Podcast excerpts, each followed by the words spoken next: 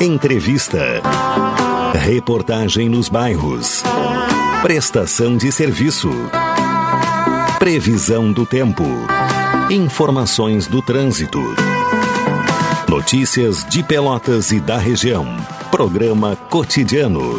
O seu dia a dia em pauta. Apresentação Caldenei Gomes.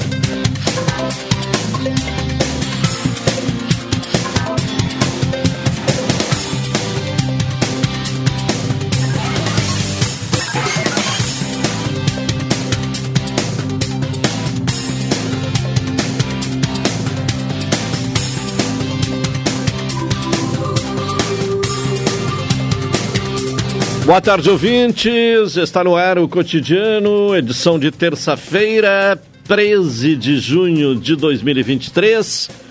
Tempo bom, temperatura baixa. A onda de frio segue forte. 13 graus e 2 décimos neste momento, de acordo com os, laboratórios, de acordo com os dados do Laboratório de Agrometeorologia da Embrapa. 70% a umidade relativa do ar, a sensação térmica de 12 graus e um décimo. Tivemos a temperatura mínima registrada pelo Laboratório de Agrometeorologia. A temperatura mínima 5 graus às 2 horas e 54 minutos. E a temperatura máxima hoje não chegou aos 14 graus, né? Fica aí na faixa dos 13 graus, a máxima registrada até o momento. E pelo que se observa, o, o, o frio vai continuar, pelo menos nos próximos dias, aí, completando uma semana, pelo menos até o final de semana, né? Alexandre Salóis me acompanha na parte técnica, o Tony Alves está na central de gravações, a produção do programa de Carol Quincoses, direção executiva da Rádio Pelotense de Luciana Marcos, direção geral de Paulo Luiz Goss. O ouvinte participa aqui do cotidiano com envio de mensagem para o WhatsApp da Pelotense, que é o 984 311 620. Nos acompanha pelo 620 AM da emissora pioneira no Rio Grande do Sul, a mais antiga em atividade no país, 98 anos.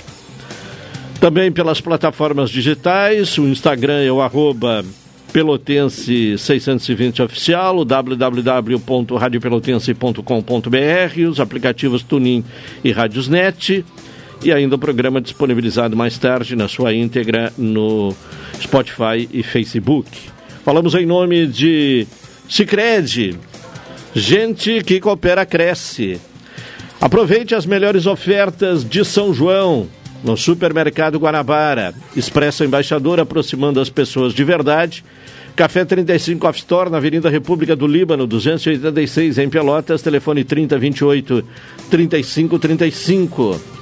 Doutora Maria Gorete Zago, médica do trabalho, consultório na rua Marechal Deodoro, número 800, sala 401, telefones para contato 32 25 55 54, 30 25 20 59, 81 14 10 00.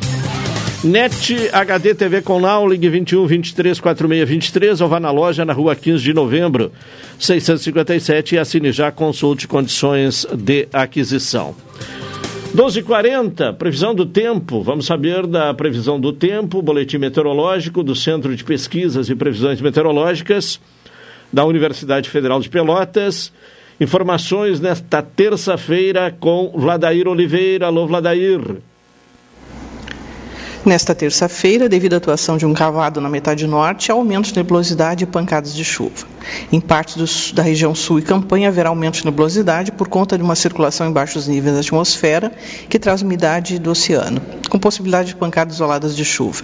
A previsão para Pelotas Zona Sul nesta terça-feira é de céu parcialmente nublado, passando a nublado, ventos de sudoeste e sul fracos a moderados. A temperatura máxima deve ficar em torno dos 14 graus. Segundo a estação agroclimatológica, a temperatura mínima ocorrida hoje foi de 4,8 graus às 3 horas, a umidade máxima de 92% às 6, e foi observada a formação de geada fraca. Para amanhã, quarta-feira, céu parcialmente nublado com períodos de nublado, ventos de oeste e sudeste fracos a moderados, temperatura mínima 7 e máxima 16. Na quinta-feira, céu parcialmente nublado, passando a nublado com pancadas isoladas de chuva e formação de nevoeiro ao amanhecer. Ventos de sudeste fracos a moderados com rajadas, temperatura mínima 10 e máxima 18. Este boletim foi elaborado pelos meteorologistas Vlader Oliveira e Elton Figueiredo do Centro de Pesquisas e Previsões Meteorológicas da Universidade Federal de Pelotas. Aí está a previsão do tempo para Pelotas e região. Agora a participação de Juliano Silva e as informações policiais. Alô, Juliano. Boa tarde. Olá, Caldenei, boa tarde, boa tarde a nossa produtora, boa tarde também Alexandre Salóis, ouvintes da Pelotense, nossa emissora da Metade Sul. Essa manhã é fria, né, o, o Caldenei? É, Mas, muito fria. Um, um plantão extremamente calmo, acredita, Caldenei? É. E, e é. eu tava extremamente calmo. O, o, hoje o, o, o delegado James Gonçalves estava na DPP, ainda estava conversando com o delegado, disse, delegado, não tem nada aqui na delegacia hoje. Conversava também com o Rubens e o Cláudio Silva hoje pela manhã. O Alexandre Lucatelli conversou conosco. Apenas uma prisão nós tivemos uh, aqui na delegacia de polícia de pronto atendimento. Um homem que estava comercializando é, pólvora e também é, artefatos para comercializarem armas e armas acabaram sendo apreendidas. Esse empresário acabou sendo detido. Hoje o Lucatelli conversou conosco cedo. Eh, essa arma foi localizada depois de uma denúncia anônima e também as pólvoras. Na realidade, ele deveria estar pratic... ele, ele deveria estar é, produzindo foguetes, mas na realidade ele vendia pólvora para indivíduos comercializarem armas. E essa apreensão aconteceu ontem pela Draco, com a coordenação aqui do delegado Rafael Lopes. Foi o único flagrante, o Caldenei Alexandre Salóis, que nós tivemos aqui na Delegacia de Polícia de Pronto Atendimento. Ainda agora há pouco eu conversava com o delegado James e também o Gustavo, o Gustavo, e eu dizia aí, é, chegou as Marias da Penha, porque ontem foi, ontem foi, ontem foi Dia dos Namorados, né, o Caldenei? Sim. E, e, nós falamos, olha, tem cara que com certeza hoje vai ter muita Maria da Penha. E eu liguei agora há pouco aqui para a delegacia de polícia de mas, mas por que teria Maria da Penha no Dia dos Namorados? Pelo contrário, né? É, não, não, Dia dos Namorados, mas e, e aqueles que, que fogem da raia, entendeu? Aí tem aqueles que saem de manhã, depois aqueles que saem à noite, entendeu? E aí nós estava nós tava brincando aqui. E pior que Seria, no caso, os com, uh, no caso, os comprometidos. Os comprometidos. E aí tem que atender a, a, a, filial no Dia dos Namorados também, é isso? Tem que atender a filial eu não, não, não, entendo, não entendo muito disso, né? Nem eu, ah, não, nem eu não eu. entendo nada. Não, eu sou com a professora Daniela, inclusive. E, e inclusive ontem, o Caldenei, eh, nós, nós estávamos ontem falando referente às informações do Dia dos Namorados, porque ontem eu, eu confundi ontem, né, Caldenei? Ontem onde eu falei, ontem no cotidiano, que ontem seria dia de Santo Antônio. Não, dia de Santo Antônio é hoje. É hoje, é hoje. Hoje? É, é hoje. Hoje é, dia, hoje é dia de Santo Antônio no catolicismo. Eu conversava com o padre Luiz Boari, o padre Luiz Boari está te acompanhando neste momento. É dia de Santo Antônio no catolicismo. E na Umbanda, hoje é dia de Bará, pois na virada, Bará é, é Santo Antônio. E Santo ah, Antônio na, virada... No secretismo religioso, Bará é, é, se relaciona com. tem a, a relação Santo com Santo Antônio. É, é Santo Antônio. Bará se relaciona a Santo Antônio. É, é, é como se fosse a mãe Oxum, Sim. que também na virada é Iemanjá. É, o secretismo entendeu? religioso, né? Foi uma forma que os africanos encontraram de Isso. burlar a, a, proibição do culto religioso, Isso. né? E aí passavam, utilizavam santos católicos, né? Perfeito. Um abraço, Caldenei. Valeu, valeu, Juliano Silva com informações policiais. A propósito do dia do Bará, teremos uma entrevista hoje, porque uh, desde uh, o ano passado, né, daqui a pouco vamos falar um pouco mais, uma lei municipal instituiu no dia 13 uh, eh, o dia do. A, a, Carol até pode me ajudar, Carol, exatamente como é que é o, o que é denominado o dia de hoje. Boa tarde.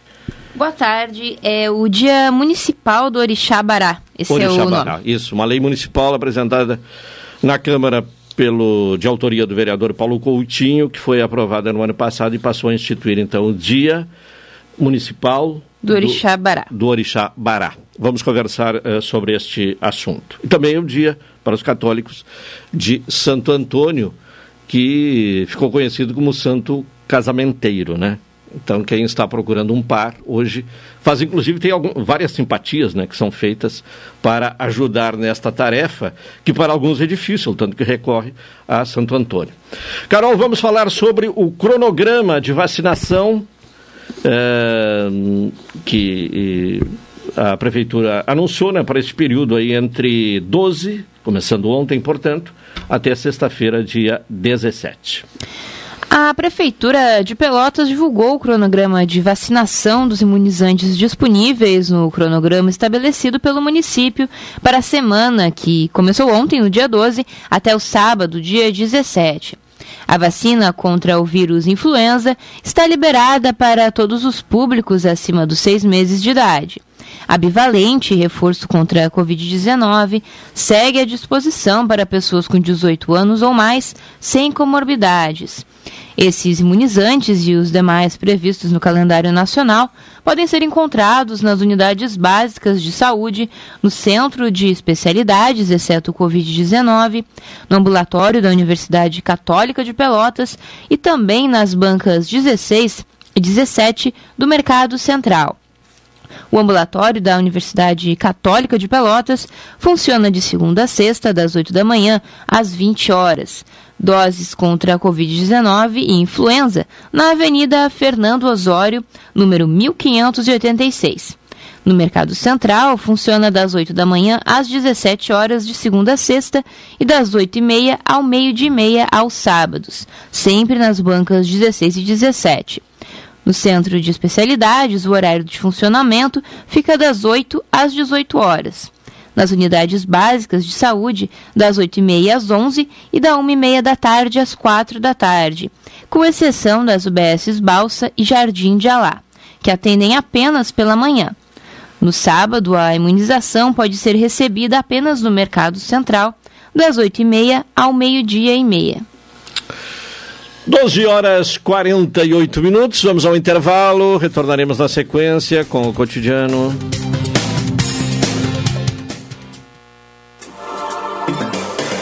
Pelotense, Pelotense, 620 AM, a rádio que todo mundo ouve. Primeiro lugar, absoluta. Absoluta. Café 35,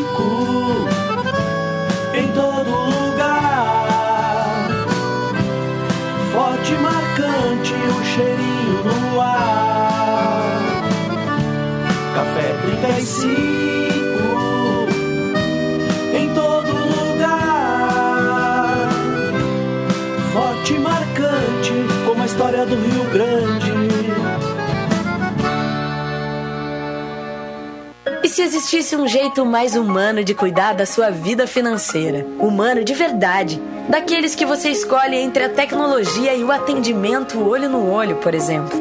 Ou escolhe se quer enviar uma mensagem ou tomar um cafezinho com a gente, já pensou? Aqui no Sicredi você tem um atendimento sempre próximo, porque você é sócio da cooperativa. E isso faz toda a diferença. Venha para o Sicredi, onde o dinheiro rende um mundo melhor.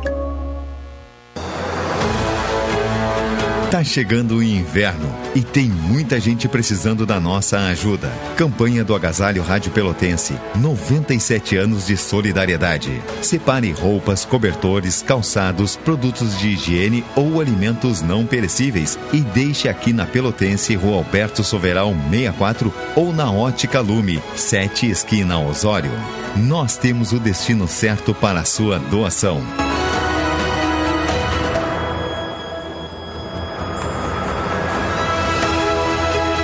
Campanha do Agasalho Rádio Pelotense. 97 anos de solidariedade.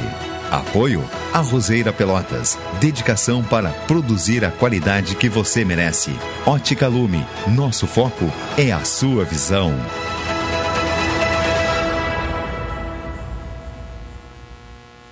Programa Cotidiano. O seu dia a dia em pauta.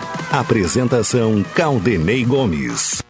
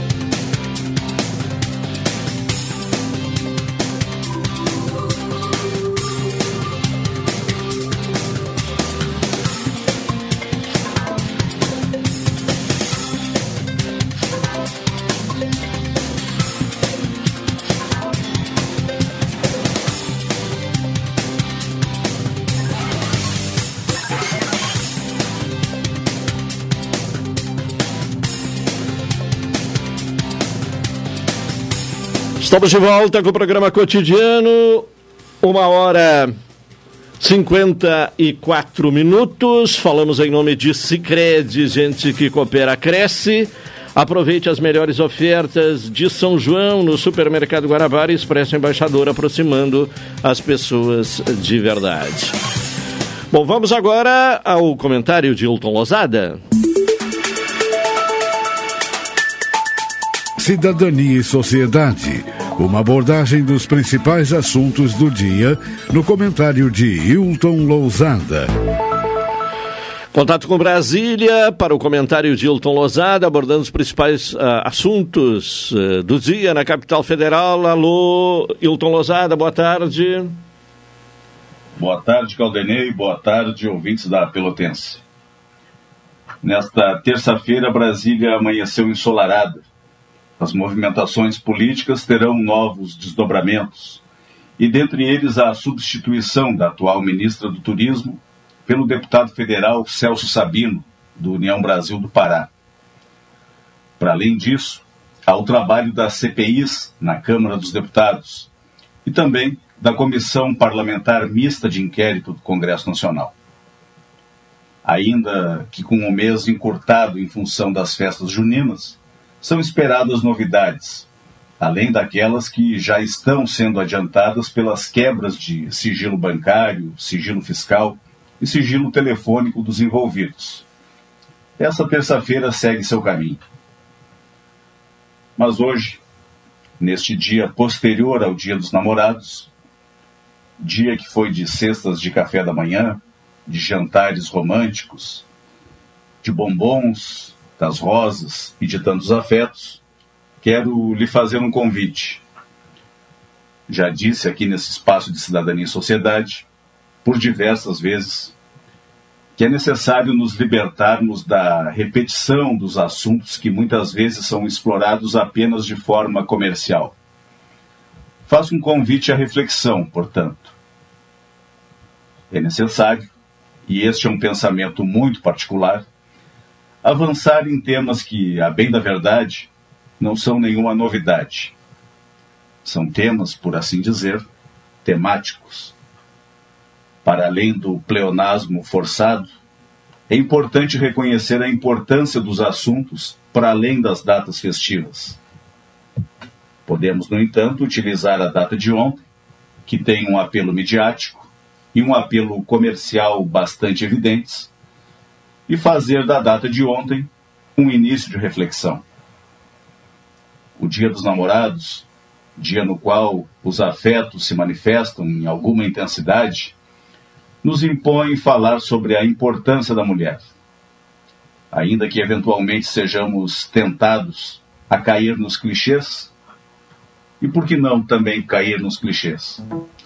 Ontem foi o dia do Eu Te Amo, do És Tudo para mim, mas como falei anteriormente, não podemos abordar os temas como se fossem apenas datas, exclusivamente com algum apelo determinado. É preciso considerar a importância da mulher como esposa, namorada, amiga, mãe, filha, avó, colega, vizinha. Talvez seja necessário também, e principalmente, e inicialmente, considerar a mulher como um ser humano, que é o que a mulher verdadeiramente é. Isso significa tratá-las com igual respeito e consideração, para que elas possam se desenvolver, alcançar seus objetivos, sonhar, amar e chegar à plenitude. E aqui falo como homem e falo para os homens, porque as mulheres são evidentemente mais sensíveis que nós, nos apoiam naturalmente, nos ajudam a alcançar nossos objetivos, nos amam e nos ajudam a chegar à plenitude. Volto a este assunto no dia de hoje, nesta terça-feira, 13 de junho, pois, como já disse em outras oportunidades, a questão feminina não é uma questão temática, é uma questão de todos os dias, assim como outras questões. A cegueira deliberada, na qual o país está mergulhado em relação às graves questões sociais, merece atenção. Tratar de questões sociais no Brasil virou tabu, pois parece que o país precisa se preocupar apenas com a economia. Evidentemente que a economia é importante e ela servirá de base para, inclusive, proporcionar o estabelecimento e o funcionamento de políticas públicas destinadas às mulheres. No entanto, esta miragem na qual se transformou a discussão econômica no Brasil em que nunca se chega a um lugar adequado, não pode e, sobretudo, não deve servir de obstáculo para a realização de políticas sociais mínimas. Estamos falando apenas em políticas sociais mínimas, porém essenciais. A fome, a miséria, as doenças e a violência certamente têm espaços generosos na discussão pública mas tem espaços vinculados ao relato da fome, ao relato da miséria, ao relato das doenças e ao relato da violência. Não temos o mesmo espaço para discussão sobre iniciativas que mitiguem, que diminuam ou acabem com a fome, com a miséria, com a doença, com a violência contra as mulheres. É incompreensível como conseguimos, enquanto sociedade, passar décadas discutindo questões no âmbito da superficialidade. Conseguimos, inclusive, sofisticar a superficialidade para não entrar na essencialidade das questões, dos problemas que afligem as mulheres. Qualquer lesão à mulher implica, quase que necessariamente, em uma lesão à família, dado que, em grande parte das famílias, a centralidade da mulher é notória. Ainda que identifiquemos uma consolidação de muitas vozes femininas e de algumas vozes masculinas que realmente estão se preocupando com os temas que realmente interessam ao conjunto da sociedade, principalmente com tudo que diz respeito à mulher, ainda há muito caminho a ser percorrido. Vale destacar que recentemente ocorreu a aprovação na Câmara dos Deputados de um projeto de lei apresentado de forma conjunta por deputadas federais, instituindo uma pensão especial de R$ 1.320 a filhos e outros dependentes menores de 18 anos de mulheres vítimas de feminicídio. Tendo sido aprovado pela Câmara, o projeto seguiu para ser apreciado pelo Senado Federal e por lá já conta com o parecer da senadora Leila Barros. Esta pensão especial, se aprovada pelo Senado Federal e sancionada pelo presidente da República, o total de um salário mínimo, será destinada ao conjunto de filhos biológicos ou adotivos e dependentes, cuja renda familiar per capita seja igual ou inferior a 25% do salário mínimo. O benefício será encerrado caso o processo judicial não comprove o feminicídio.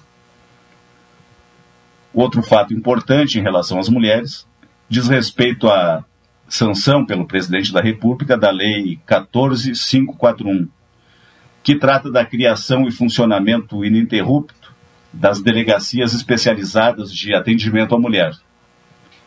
De maneira detalhada, a lei trata do atendimento de todas as mulheres que tenham sido vítimas de violência, seja ela doméstica ou familiar, dos crimes contra a dignidade sexual e feminicídios, e também acerca do funcionamento das delegacias, que funcionarão ininterruptamente, inclusive em feriados e finais de semana. Então, é isso. Para além disso, ouvintes da Rádio Pelotense, o que mais haveria para ser dito? O faz de conta que está sendo vivido no Brasil de ignorar a violência contra a mulher precisa ser revisto. Certamente é necessário um olhar mais atencioso. O país esteve acuado nos últimos anos ante a impossibilidade de debater temas essenciais.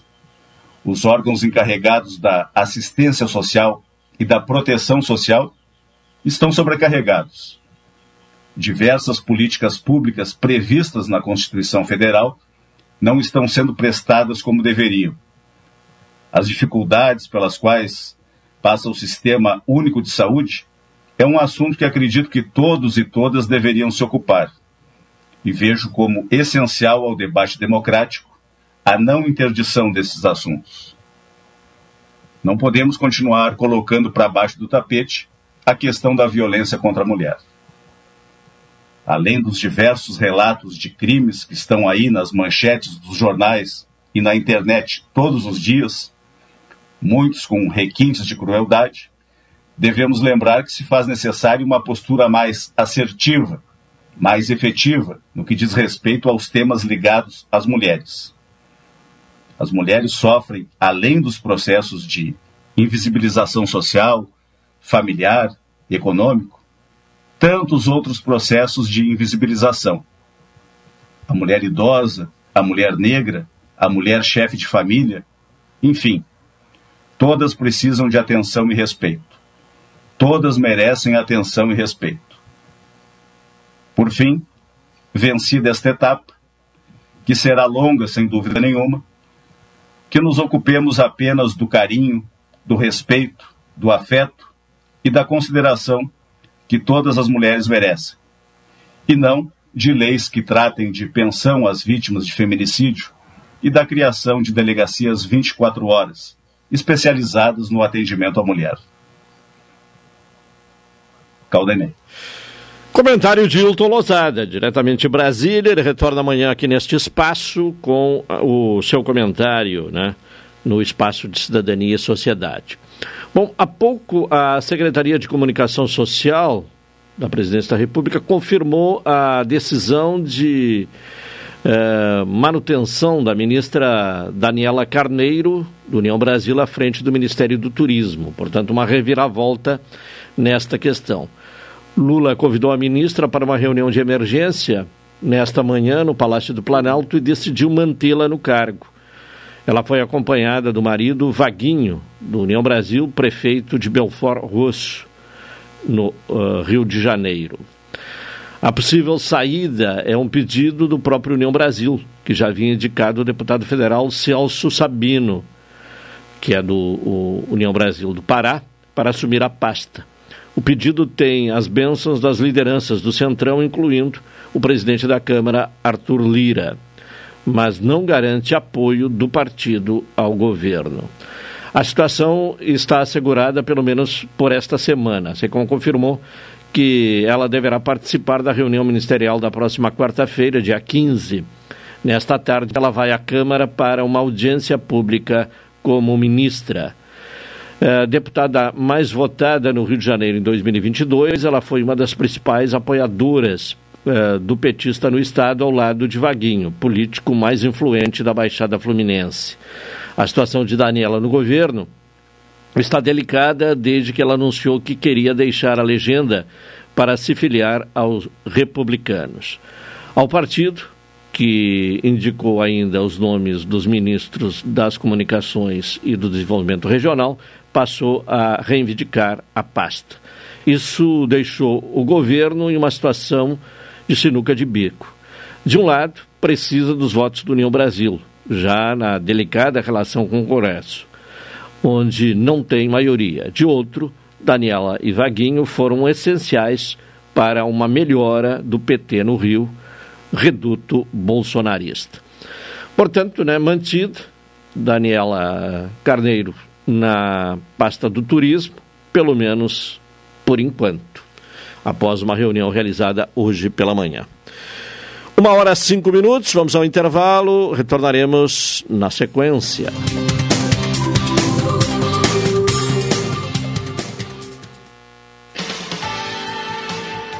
Pelotense. Pelotense. 620 AM. A rádio que todo mundo ouve. Primeiro lugar, absoluta. Absoluta. Café 35. Em todo lugar. Forte marcante o cheirinho no ar. Café 35.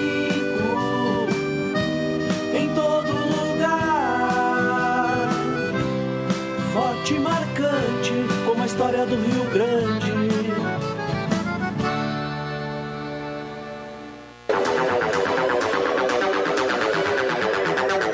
Você sabia que pode comprar passagem sem sair de casa? Para evitar filas e transtornos na sua viagem, a Embaixador disponibiliza a compra das passagens de forma online. Basta acessar nosso site ou baixar nosso aplicativo em seu smartphone. Viajar já é bom e comprar passagem com essa facilidade é melhor ainda. Acesse o site www.expressoembaixador.com.br ou baixe o aplicativo Embaixador Passagens. Expresso Embaixador, aproximando as pessoas de verdade. Quer estar mais conectado do que nunca e ainda aproveitar uma condição especial? Venha para Ozirnet e aproveite. São 600 mega de velocidade com Wi-Fi 6 a partir de R$ 99,90. É internet de qualidade com uma condição que só a Ozir oferece. 600 mega de velocidade com Wi-Fi 6 a partir de R$ 99,90. Confira ainda a possibilidade de instalação gratuita. Ozirnet, sempre ao seu lado.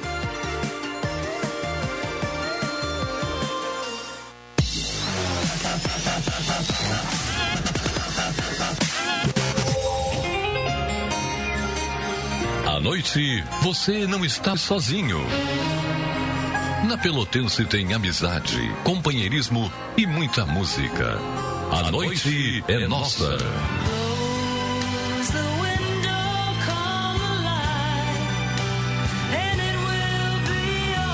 Com Paulo Conto.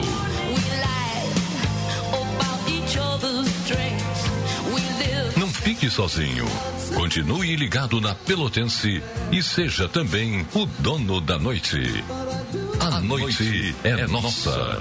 Na Pelotense, a rádio que todo mundo ouve.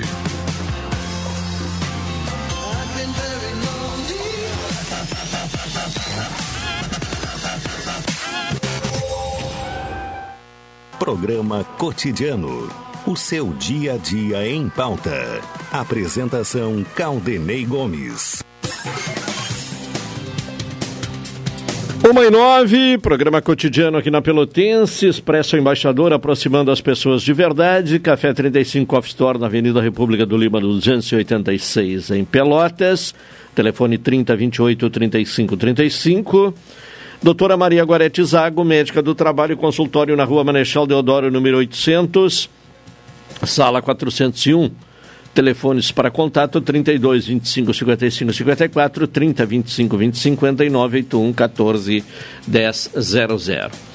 A Prefeitura lançou na última quarta-feira o programa Pelota Cidade das Crianças, iniciativa municipal que envolve todas as secretarias com o objetivo de investir em ações voltadas às crianças. O lançamento ocorreu na vigésima, uh, lá no, no, nos pavilhões da vigésima nona Fena Doce. Para falar sobre este programa, contato com Aline Crochemori, que é coordenadora executiva do Pelotas Pacto pela Paz. Aline, eh, quais são as uh, ações né, que serão desenvolvidas neste programa Pelotas Cidade das Crianças? Boa tarde. Boa tarde, Claudenei. É, o programa Pelota Cidade das Crianças, ele vem na perspectiva de transformar a cidade, né, a partir da perspectiva das, das próprias crianças, né, e garantindo o engajamento de todas as políticas setoriais do município.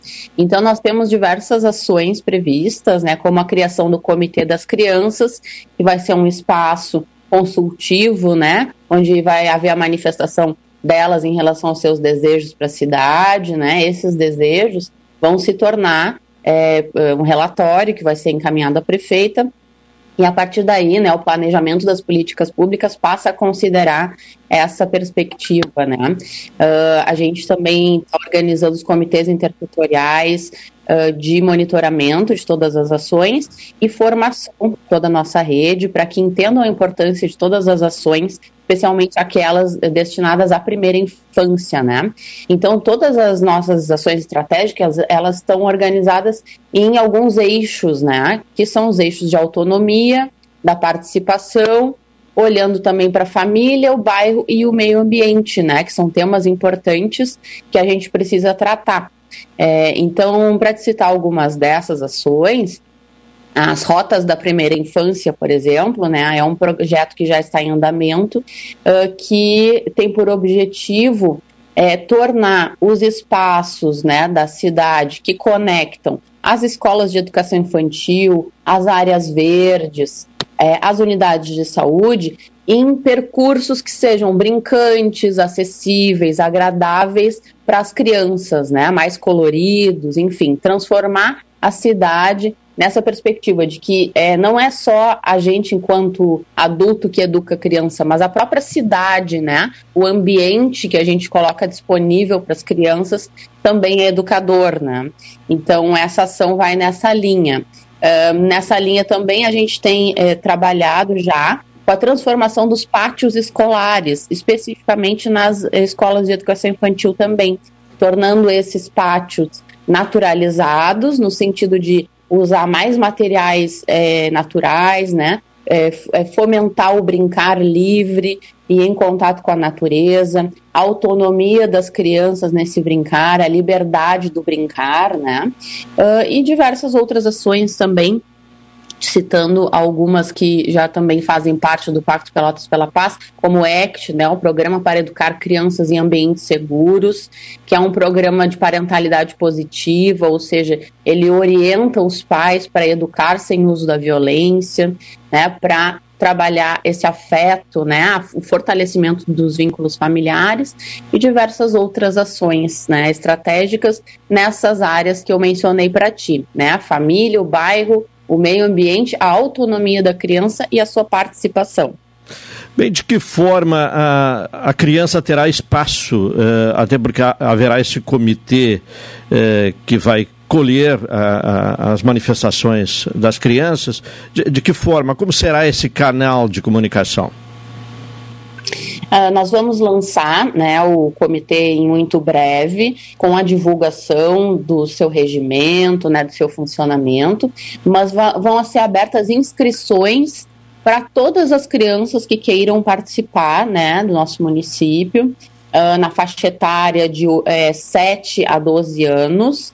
E uh, a partir dessa inscrição, nós faremos um sorteio considerando, né, contemplando todas as, as áreas administrativas, né, os territórios do nosso município, para que tenha um equilíbrio, né, nessa representatividade de todos os bairros da cidade no comitê. O comitê vai, vai ter uma periodicidade de encontros mensais, né, onde através de uma linguagem bem lúdica, apropriada para a criança, né? A ideia não é, é, transformar, fazer um espaço de mini adultos, né? Mas que realmente a criança, a partir do seu olhar, né, da sua é, ludicidade, a gente possa então colher essas informações dos seus desejos para a cidade. E a partir então dessas atividades, que serão mensais, uh, a gente vai organizando né, essas propostas, essas ideias, para entregar semestralmente para a prefeita né, e também para os gestores de cada pasta é um relatório maior mas também, à medida em que essas ideias forem sendo produzidas, elas vão sendo repassadas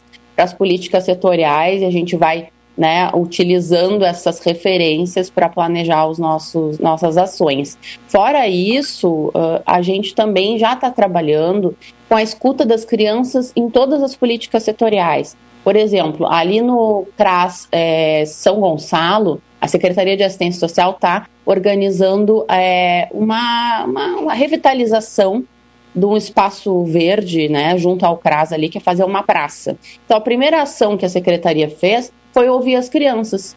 O que, que elas queriam para aquele lugar, né, para aquele espaço, e a partir dessa escuta se organiza o projeto. Isso já tem acontecido nas escolas, né, enfim, nas diversas unidades, a gente, a gente tem incentivado que as crianças sejam escutadas toda vez que for feito algum projeto que toque a elas, né? Bem, eh, então, durante... Sim. É, durante a elaboração do programa, quais foram as principais necessidades das crianças, as quais foram mapeadas?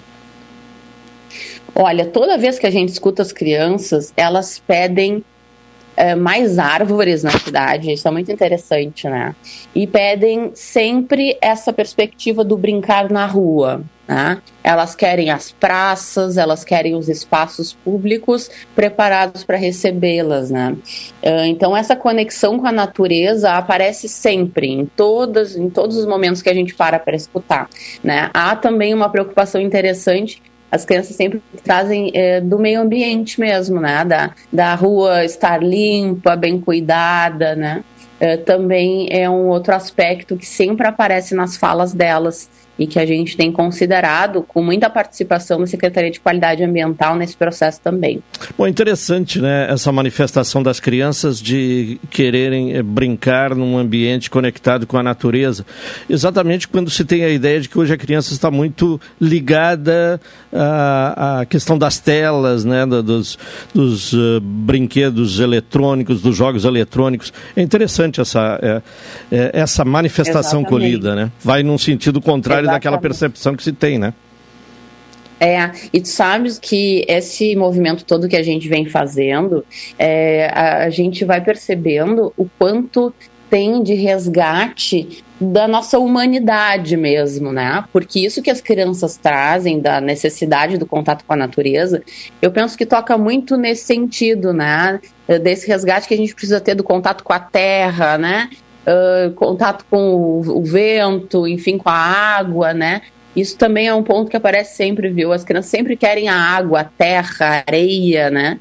Então, isso eu penso que faz da gente é, é, perceber o quanto a gente faz parte dessa natureza, né? O quanto o ser humano não está desconectado dela. E as crianças, na sua sabedoria, nos trazem isso de uma forma muito é, intensa, assim. E é bem isso, né? Uh, a gente sabe o, o, quanto o impacto das telas tem tido hoje no desenvolvimento infantil, né? Uh, de prejuízos, enfim, e, e elas mesmas nos trazem, né? Algo que a gente, que a ciência tem nos mostrado mas que ela, elas, na sua sabedoria né, e na sua inocência, nos trazem de uma forma muito forte essa necessidade humana, né? do contato com a natureza. Bom, e como trabalhar algumas questões sociais que não é exclusividade de Pelotas, eh, mas de todo o país, como a questão da pobreza, a dificuldade ao acesso à saúde, como trabalhar essas questões num programa como esse? A gente tem trabalhado sempre na perspectiva da articulação intersetorial, né? Uh, diante das vulnerabilidades né, identificadas nas famílias, a gente percebe que uma política setorial exclusivamente nunca vai dar conta né, dessas dificuldades. E são, enfim, expressões da desigualdade social tão marcantes né, na vida das famílias, uh, e aqui em Pelotas não é diferente mas a gente tem percebido que a articulação intersetorial tem sido é, um ponto de fortalecimento das famílias, né? Quando a saúde, educação e assistência social trabalham juntas, faz uma grande diferença para o resultado né, no atendimento daquela família. Ah, então, isso uh, tem sido um dos pontos fortes nossos, né? que o Pacto pela Paz, inclusive, nos ensinou que a integração das políticas ela otimiza, né, esse processo de é, melhores resultados. Então, isso a gente percebe nas famílias também. Tem um dos programas do Pacto, que inclusive também é para as crianças, que é o Cada Jovem Conta, trabalha com crianças no ensino fundamental, enfim. Uh, ele nos mostra isso, que a gente tem conseguido manter mais as crianças na escola e mais bem cuidadas quando há esse planejamento do atendimento familiar em conjunto pelas políticas setoriais.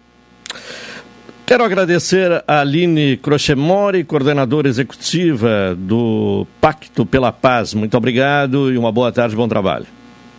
Eu que agradeço. Boa tarde a ti e a todos os ouvintes.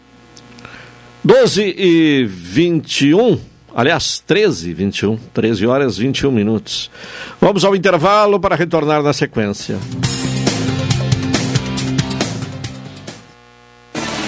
Pelotense 620 AM, a rádio que todo mundo ouve. Transportadora Fonseca Júnior é VaptVupt por você.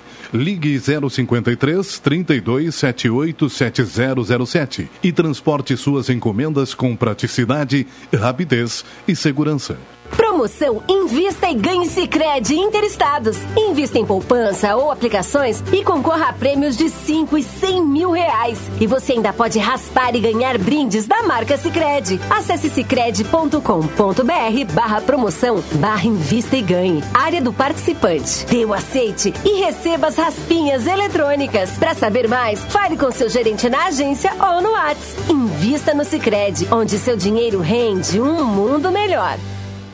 Segura aqui na São João!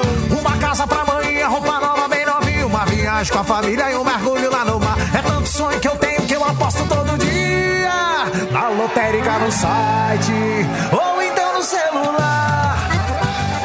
Chegou aqui na de São João, o prêmio é estimado em 200 milhões e não acumula. Sorteio dia 24 de junho. Loterias Caixa. Já pensou? Aposte! Programa Cotidiano. O seu dia a dia em pauta. Apresentação Caldenei Gomes.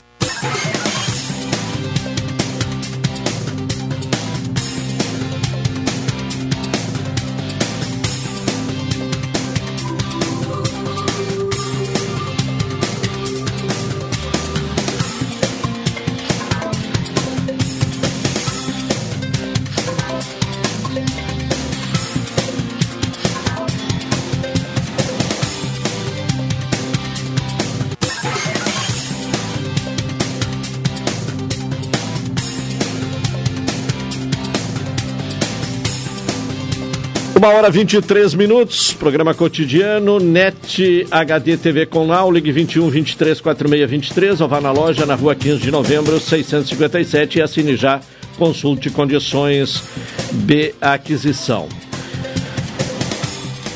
Sicredi, gente que coopera cresce e aproveite as melhores ofertas de São João no supermercado Guanabara. Carol, uma uh, informação importante, né? Uh, inscrições para o Enem eh, terminam na próxima sexta-feira. Então, é, é, somente nesta semana, né? Quem estiver interessado em, em, em fazer o Enem, eh, quem estiver se programando para fazer o Enem em 2023, não perca o prazo, né? Exatamente, as inscrições para o Exame Nacional do Ensino Médio, o Enem, terminam na próxima sexta-feira, no dia 16. Interessados em participar do certame, que será aplicado nos dias 5 e 12 de novembro, podem fazer o cadastro na página do participante. O valor da taxa de inscrição é de 85 reais e deve ser pago até o dia 21 de junho.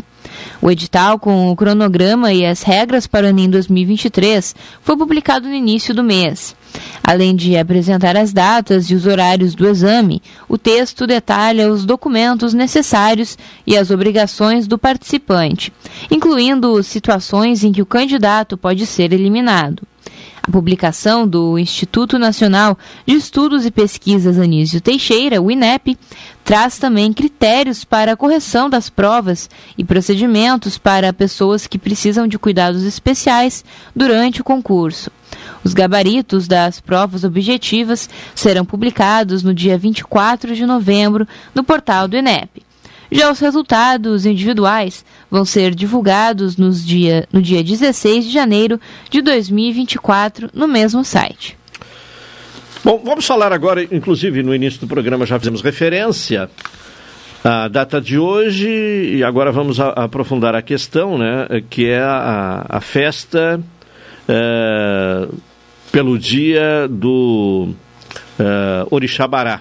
É, essa comemoração religiosa que foi instituída pela lei municipal aprovada no ano passado na Câmara e que eh, teve eh, a iniciativa do vereador Paulo Coitinho. Carol, vamos falar então um pouco sobre este momento, né? até conhecer um pouco mais as razões né? do, do dia do Orixabará. Então nós vamos falar com Babalorixá Juliano de Oxum. Boa tarde, Juliano. Eu queria começar te perguntando uma explicação acerca da figura do Orixá Bará. Quem é Orixá Bará? Qual o significado dele? Bará, né, o senhor dos caminhos, da comunicação, senhor dono da chave, aquele orixá que está mais presente no dia a dia do ser humano. É ele que faz a ligação entre o ser humano e os deuses africanos. Poderia dizer né? Como quem vem ao mercado e vê aquele mercúrio, né? Que estava no topo e hoje está aqui, né? Ah, no mercado. O mercúrio uh, tem a mesma função de Bará, né? É um deus grego que levava a comunicação aos deuses, né? Uh, no Olimpo e também a mensagem com os seres humanos. Então, Bará é esse homem, esse dono da moeda de troca, senhor dos mercados, senhor das encruzilhadas. Ele é o primeiro orixá do pantaneão africano que abre os caminhos. Né? Rapidamente, uma grande desse orixá. E Pelotas tem um papel fundamental nesse processo, tendo em vista que Pelotas e Rio Grande são as primeiras cidades que deram entrada para o Batuque do Rio Grande do Sul, e Pelotas a primeira cidade do Brasil a ter um dia referendado por lei, né, a Lei 7025 de 2022, Dia Municipal do Orixabará. Né? Então Sim. Pelotas entra para para o marco histórico né, de, de dívidas pagas né, para esse orixá. Né? É, e esse ano, no dia 12 de maio, a gente comemorou um ano da lei, e esse ano, dia 13 de junho, né, primeiro dia mesmo, de fato, né, uh, reconhecido por lei. E então hoje é um dia muito mais do que especial, né? Sim. Não só para a comunidade pelotense, mas especialmente para o Ilíria Reino de Oxum Pandai e Chapanã de BTI, né, Projeto Orumolé Sagrado Pelotas, que sou o diretor espiritual, eu e a Elorixá Priscila de Chapanã. Uh, por, uh, em 2015 a gente começou com um grupo de amigos, né, uh, irmãos, lideranças religiosas, 2016 a gente continuou, né, fazendo a segunda procissão e por algum tempo Uh, os amigos se ausentaram, alguns faleceram, vieram falecer, outros procuraram outros rumos e eu não desisti do mercado. Eu continuei potencializando, por ser professor também, incluindo a Lei 10.639, a lei que inclui a cultura afro, né? não só na escola, mas todos os espaços, uh, e não desacreditei desse mercado. Busquei, uh, teve anos que eu tive sozinho, eu e a imagem né, de Bará, no ano de 2020 mesmo, tive eu e a imagem de Bará, né? Imagem esta que Pelotas recebeu das mãos de pai Paulinho de Ogum Xeroquê, né, da cidade de Porto Alegre, né, do Axé Filho de Ogum Já, uma imagem de 1,20m de um vulto, né, uh, do Orixá Bará, uh, que ficou aos meus cuidados, aos cuidados do meu terreiro. Sim. E todo ano eu trago ela para o meio do mercado, né, para receber as homenagens, para potencializar, para fazer bate-folha, né? Hoje mesmo nós estamos aqui no Pátio 4, estou falando diretamente do Pátio 4, né? Pátio Griot Celei Amaro, né, onde a gente tá, montou um espaço, né, para receber os irmãos que virão, né? E também as pessoas que estão vindo aqui pegar sua fitinha. Eu estou passando um bate-folha com banho de perfume. E no centro do Mercado Central está a imagem do Bará recebendo os seus presentes, recebendo as suas moedas, né? O pessoal trocando a moedinha ali, pedindo um bom axé, né? Axé de fartura, axé de bom alimento, né? Sim. Uh, às três, às três horas da tarde, dentro da programação do, da oitava procissão do Bará, nós teremos ali no Museu Histórico da Biblioteca a inauguração do primeiro acervo afro, acervo cultural afro Marlene Carvalho. Esse acervo, peculiarmente também e carinhosamente, para mim também é de muita valia, porque vai levar o nome da minha avó. Né? Vai ser uma homenagem Sim. em vida né, uma, uma Ielorixá que tem mais de 50 anos de santos, né, que estará homenageada, né, uma mulher negra, mãe de santo, né, que muito cuidou daqueles filhos né, que chegavam no seu terreiro, e hoje vai ter seu nome eternizado na memória da cidade de Pelotas, com o primeiro acervo do município, né? Estava tão carente, né? Temos o, o, Museu da Baronesa, temos o Museu do Doce, mas não tinha um acervo que nos representasse, né, religiosamente ou, ou falasse da cultura negra, né? E esse acervo, a primeira doadora foi a minha avó, né, Yeluxá Marlene Carvalho, de Oiá, mas foi construída por várias mãos, né? Construído uh, Grupo Las Tramas, Projeto Passo dos Negros, Quilombo das Gurias, né? Uh, também tem uma exposição do Júlio Santos, locutor, Jaqueline Santos, né? Né? O pessoal da Poe Vivência. Então vai ser um espaço acolhedor, construído a várias mãos, né? E não posso deixar de agradecer ao, ao, ao a, a, pessoa do presidente da biblioteca, a pessoa da museóloga Genaína, né, uh, que a gente chama carinhosamente de Jana ali, que sempre potencializou, abriu espaço do Museu da Biblioteca para que a gente potencializasse a política pública, a gente potencializasse a lei de 10.639. E hoje, de fato, Pelotas uh, vive um dia histórico, né, com o primeiro ano da lei, com a chegada do, do, dos técnicos do IFAM, está chegando também os técnicos do IFAI, né, Instituto do Patrimônio Histórico Nacional, Instituto do Patrimônio Histórico do Estado, para conhecer essa cultura do Bará. Né, tendo Sim. em vista, no dia 16 de maio, nós entregamos um dossiê pedindo reconhecimento nos livros de, de saberes, culturas e religiosidades uh, do IFAM. Sim. Então, nós estamos Uh, Pelotas pode ser a primeira cidade também do estado do Rio Grande do Sul a ter o seu bará reconhecido e a primeira cidade do Brasil também. Tendo em vista que já é a primeira também, né, no dia, né, por lei, né, sancionada, Lei 7025, foi apresentada pelo Conselho Municipal do Povo de Terreiro, uh, assinada pelo vereador Paulo Coutinho e sancionada pela prefeita Paula. Sim. E, e como tu comentou, né, a Câmara aprovou essa proposta de lei municipal do Orixabará no ano passado. O que, que isso representa para a religião afro? Representa um reconhecimento enorme, né? Pelotas negra, Pelotas ancestral, Pelotas princesa batuqueira do sul, Pelotas que tem essa cultura vertente no seu DNA, a sua força ancestral. Nos roubaram a cultura doceira, nos roubaram o vestuário, nos roubaram a, o vestuário, mas a única coisa que não conseguiram nos roubar foi a oralidade. Essa nos permanece há muito tempo, né? Sim. Uh, a oralidade é essa que me permite que eu fale contigo. E é através do Orixabará que isso se, materializa, se materializa né? Sim. E hoje a figura dos projetos-lei, os reconhecimentos, a figura da, da, da, da, da uh, os artigos da Universidade Federal, também participou também muito desse processo de, de dossiê, é importante para que a tradição sobreviva, né? Porque o processo que a gente sofreu de silenciamento, de intolerância religiosa no Brasil, né, e os ataques constantes, né, as tradições de matriz africana e povos de comunidades tradicionais são diários.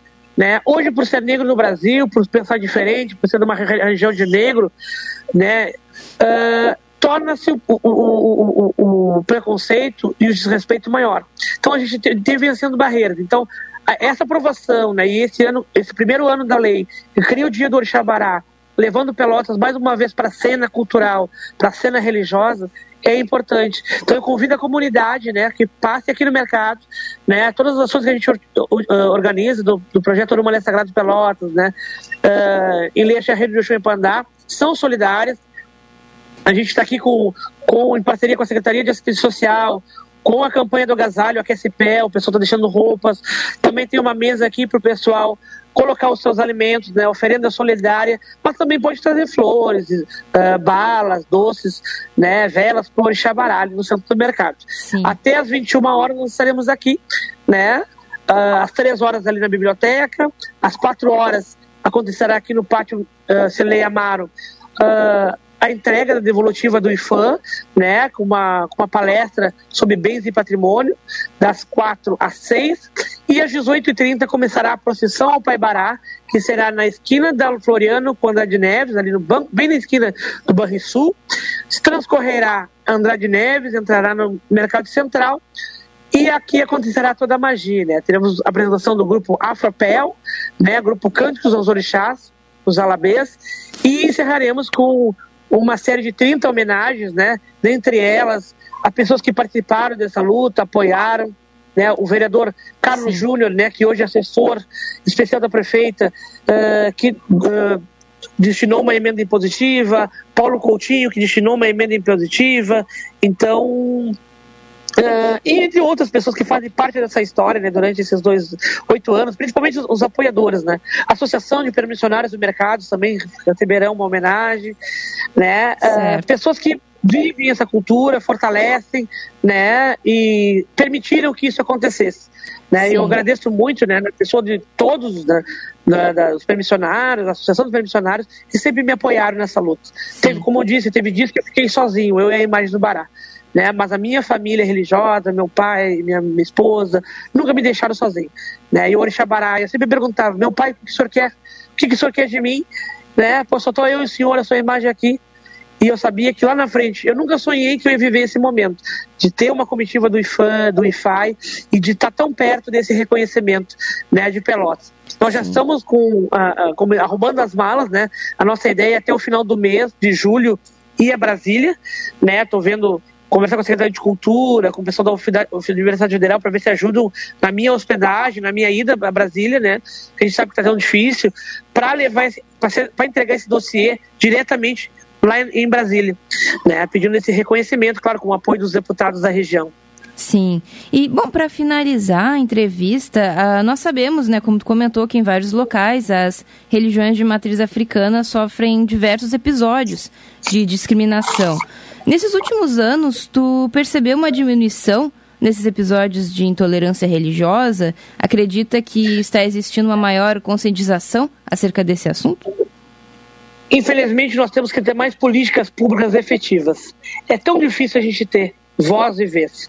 Eu sofri três vezes intolerância religiosa, né? Está ajuizado, né? Um, um dos processos teve um acordo, dois estão uh, ajuizados, mas o maior problema é que as pessoas têm medo de denunciar. Sim. Quando eu denunciei, eu fui penalizado, fui criticado, né? As pessoas tentaram me menosprezar, porque eu Sim. sofri intolerância. Quem sofre, quem bate, uh, não dói. Mas quem apanha, toda vez que lembra, dói. E isso é um processo de intolerância.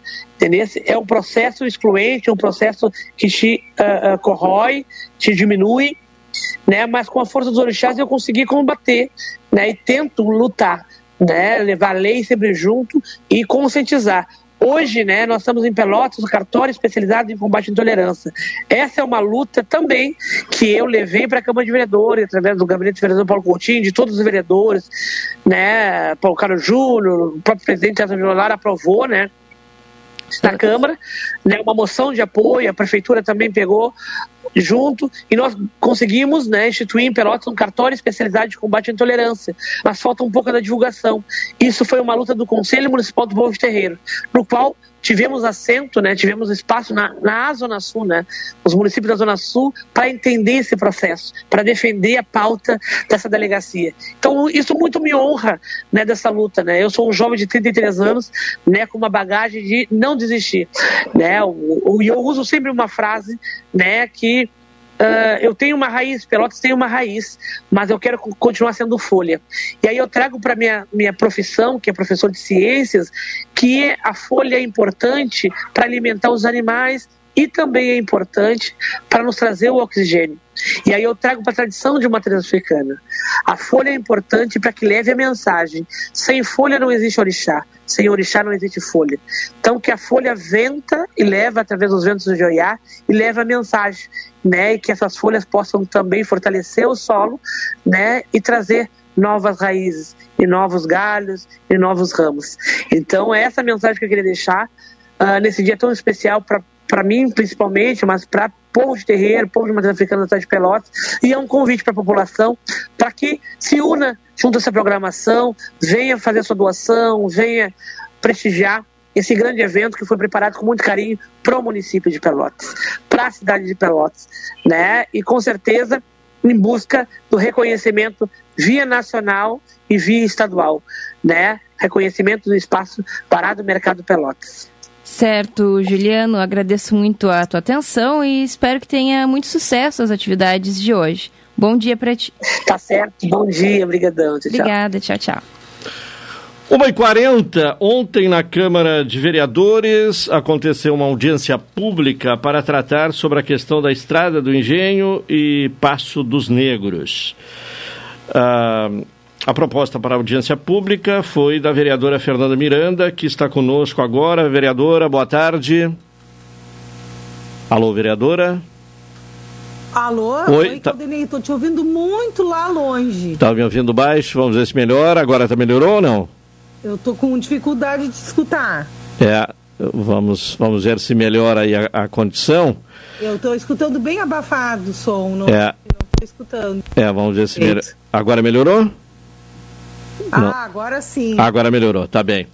Vereadora, qual a avaliação e quais as conclusões da audiência pública de ontem?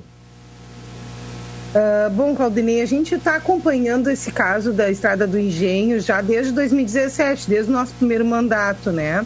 Toda a situação da população com relação à retirada dos moradores ali do dique e passar ali para frente do uh, veleiro Saldanha da Gama, né? No, num espaço que a prefeitura conseguiu e através de uma de, uma, de um edital do Ministério Público uh, de um fundo né, de multas, enfim, ambientais, que conseguiu uma parte do valor da construção de casas para uh, as pessoas.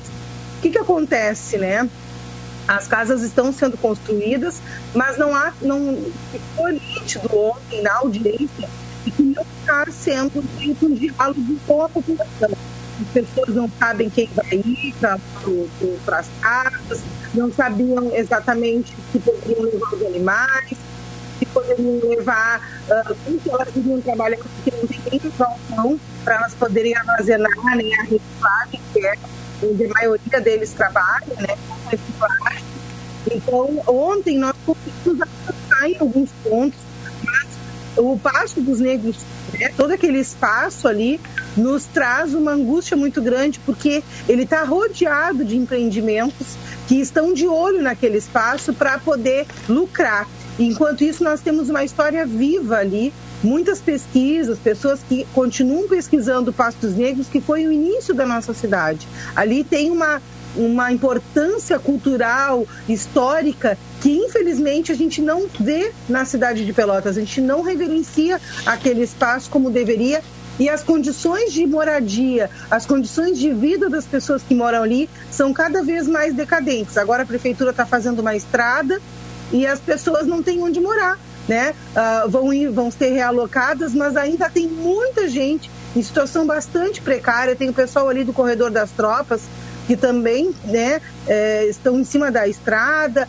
Tem um processo judicial, Toda hora vem alguém ali querer oferecer algum valor ou dizer que eles vão ter que sair por ordem judicial. Então, isso está causando um temor à população. A gente, dessa audiência, nós conseguimos alguns avanços, como uma reunião com a Secretaria de Habitação e os moradores para poder esclarecer essas dúvidas, para poder tirar as dúvidas, enfim, né? E explicar para os moradores, eles poderem também fazer parte desse processo para a construção, inclusive do galpão, para eles poderem armazenar as, as reciclagens, né? Um telefone específico para eles tirarem dúvida, para não ficarem nesse disse-me-disse, né? Porque um fala uma coisa, outro fala outra. Então, ter um canal específico para tirar as dúvidas. E também nós vamos fazer uma audiência pública pela Assembleia Legislativa para tratar sobre o Passo dos Negros, o Corredor das Tropas, a Estrada do Engenho, porque são pontos importantes da nossa história que não podem ser negados se vai vir alguma melhoria para aquele bairro, que seja de fato para as pessoas que moram ali historicamente e não para especulação imobiliária que não pensa, que não tem nenhum tipo de compromisso com as vidas e nem com a história da nossa cidade, né? Que na verdade é a história do Rio Grande do Sul, é a história dos negros vindo para o Brasil. Isso tudo é esquecido e nós estamos ali na luta para que isso não seja esquecido e para que essa história siga viva e preservada. Bom, haverá relocação de moradores e, e são os moradores uh, de, de, de, moradias mais populares. O que, que realmente está previsto para ali? Uh, já ficou clara essa questão? Sim, o que, que acontece? Os moradores que estão em cima do DIC, que é uma área de risco, né? Ele, enfim, né? Tem vários outros moradores, mansões ali na volta do São Gonçalo, que não, não impacta o meio ambiente, não, não é considerado área de risco. Agora, aqueles moradores, os mais pobres, né? Tem uma ação desde 2009 que foi movida pelo Ministério Público. Em 2017, houve um termo de ajustamento de conduta entre a Prefeitura e o Ministério Público para que a Prefeitura, então, achasse um lugar para os moradores. Uh, primeiro, eles iam ser levados para o Getúlio Vargas, mas por resistência dos moradores, né, e, enfim, esse termo de ajustamento de conduta fez com que essas pessoas ficassem lá naquele local. Então, os moradores de cima de dique, não os pescadores, porque isso também era algo que ninguém sabia direito. A princípio eram os pescadores, depois não eram mais os pescadores. Então, os pescadores vão seguir no local onde eles estão e os moradores que estão em cima do dique vão ser realocados para essas moradias populares. O problema, né, Caldenei, é que quando eles fizeram o projeto, quem fez o projeto foi a Universidade Federal de Pelotas, através do curso de arquitetura fez um projeto todo pensado junto aos moradores, eles ouviram os moradores, as necessidades, o que, que eles trabalhavam, o que, que precisava. E foram, foram feitos, foi feito esse projeto. O problema é que a prefeitura pegou o projeto e modificou. Retirou a parte, por exemplo, do galpão, retirou a pracinha das crianças e só fez as moradias. As pessoas estão reivindicando isso. Elas querem a moradia, mas elas querem seguir trabalhando e querem espaço de lazer para as crianças porque eles vão ficar sem. As casas são muito pequenas. Para uma família, por exemplo, ontem nós tivemos a Michele, que é moradora do Passo dos Negros, ali da Estrada do Engenho. E ela dizendo: Eu tenho oito filhos, como que eu vou criar oito filhos dentro de uma casa pequena? Tem que ter um espaço de lazer para eles. E isso não foi pensado. Então, essas moradias né, que estão sendo construídas hoje vão servir para as pessoas que hoje estão em cima do DIC, porém, a gente ainda precisa que a prefeitura se comprometa com o trabalho e com as crianças que ali vão também residir, né? Então a gente conseguiu essa reunião, vamos, vamos seguir na luta, né? Uh, e vamos tentar de todas as formas preservar aquele, aquele ambiente, mas principalmente se houver melhorias, que seja junto com os moradores, pensado junto com os moradores e não algo que a prefeitura pensa com os empresários sem olhar para quem realmente mora lá há muitos anos. Nós temos o seu Pedro, que é o guardião da ponte, uma ponte, a ponte dos dois arcos, que foi a primeira ponte feita aqui na nossa cidade, que passavam eh, pessoas escravizadas, né? Foi uma ponte feita pelos negros e negras que foram sequestrados da África e vieram para cá, para nossa cidade. Eles que construíram aquela ponte. E aquela ponte está quase, quase soterrada. Passava caminhão para as obras ali do Lagos de São Gonçalo, que é um condomínio riquíssimo, tem um muro, né, agora ali, tem o Parque Una, eles não tiveram nenhum tipo de cuidado com aquela ponte. Você é morador ali do corredor da tropa, está muito anos, cuida, né, cuida da figueira, cuida todo aquele patrimônio que está ali resistindo ao tempo. E a um, irresponsabilidade da prefeitura, né, o, a falta de olhar cuidadoso da prefeitura com aquele lugar. Sim. Bom, a prefeitura esteve representada na, na audiência pública de ontem. E, e, o que é que foi dito, se esteve? Sim, nós tivemos a presença do secretário de Habitação, nós tivemos a presença do secretário da Gestão e Planejamento e também tivemos a presença do secretário de, de Governo. O que mais se comprometeu né, foi o secretário de Habitação com essa reunião, com esse número de WhatsApp, para a gente poder esclarecer as dúvidas. As pessoas têm muitas dúvidas com relação ao que vai acontecer com as suas próprias vidas. Elas não sabem nada porque muitas vezes chegam na Secretaria de Habitação, isso foi falado ontem na audiência, e não tem uma resposta. As pessoas, cada um fala uma coisa. Então, isso foi um compromisso do secretário de a gente ter um número específico e também uma reunião para poder colocar todas as dúvidas dos moradores e também esse planejamento de como que vai ser eles saindo desse local, ir para as moradias, mas tem que ter um espaço específico para eles poderem seguir trabalhando, porque na maioria, né, eles são mulheres com seus filhos, são pessoas que trabalham na reciclagem e precisam se manter. Não adianta ter uma moradia, que é muito importante, óbvio, né, a gente não, não nega isso, mas elas têm que ter condições de trabalho, não, adi não adianta, né, vão passar trabalho, vão passar mais trabalho ainda e não vão ter o que comer, que dar de comer para seus filhos. Quantas famílias deverão ser relocadas? Ai, a, a, prefeitura coloca o número de, de 50. Ontem foi o número de 57 famílias, né? Mas cada vez é um número. Então, tudo isso a gente também quer saber quais são as famílias exatamente que vão sair dali. Que não são só as famílias da Estrada do Engenho. Nós temos outras famílias também ali do Beco do Navegantes, que é um beco ali da Meneghete, que é um espaço onde muitas sete famílias acabam residindo ali e essas famílias também vão ser realocadas. Então, está um embrólio, né? Exatamente quantas famílias vão ir para lá. São 57 casas que estão sendo construídas.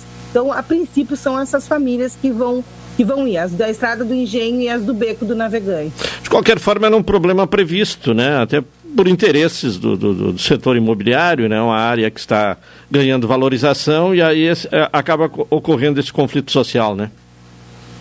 Exatamente, o problema é que é isso, né? A gente vê que Pelotas faz as melhorias para que os empresários continuem lucrando, enquanto isso, aqueles moradores históricos dos bairros que estão sendo empurrados cada vez mais né, para espaços onde não tem mínimo, uh, não são ouvidos, não tem prioridade na prefeitura. A prefeitura já tem projetos pensados para aquele local, mas nunca dialogou com os moradores ali. A prefeita vai lá inaugurar Uh, a estrada, não chega ali para conversar com os moradores, para pedir voto, eles estão ali, mas não chega para falar com os moradores, e isso foi, ficou explícito ontem na audiência. Faz um tempo já Desde o início do ano que nós estamos tentando uma reunião com a prefeita, com os moradores, nunca conseguimos marcar. Por isso a gente teve que fazer audiência. A audiência, apesar de tensa, né, Caldenei, porque as pessoas estão ali, estão angustiadas, estão nervosas, foi uma audiência bastante propositiva e a gente conseguiu, ao menos, unir forças para resistir a todos esses ataques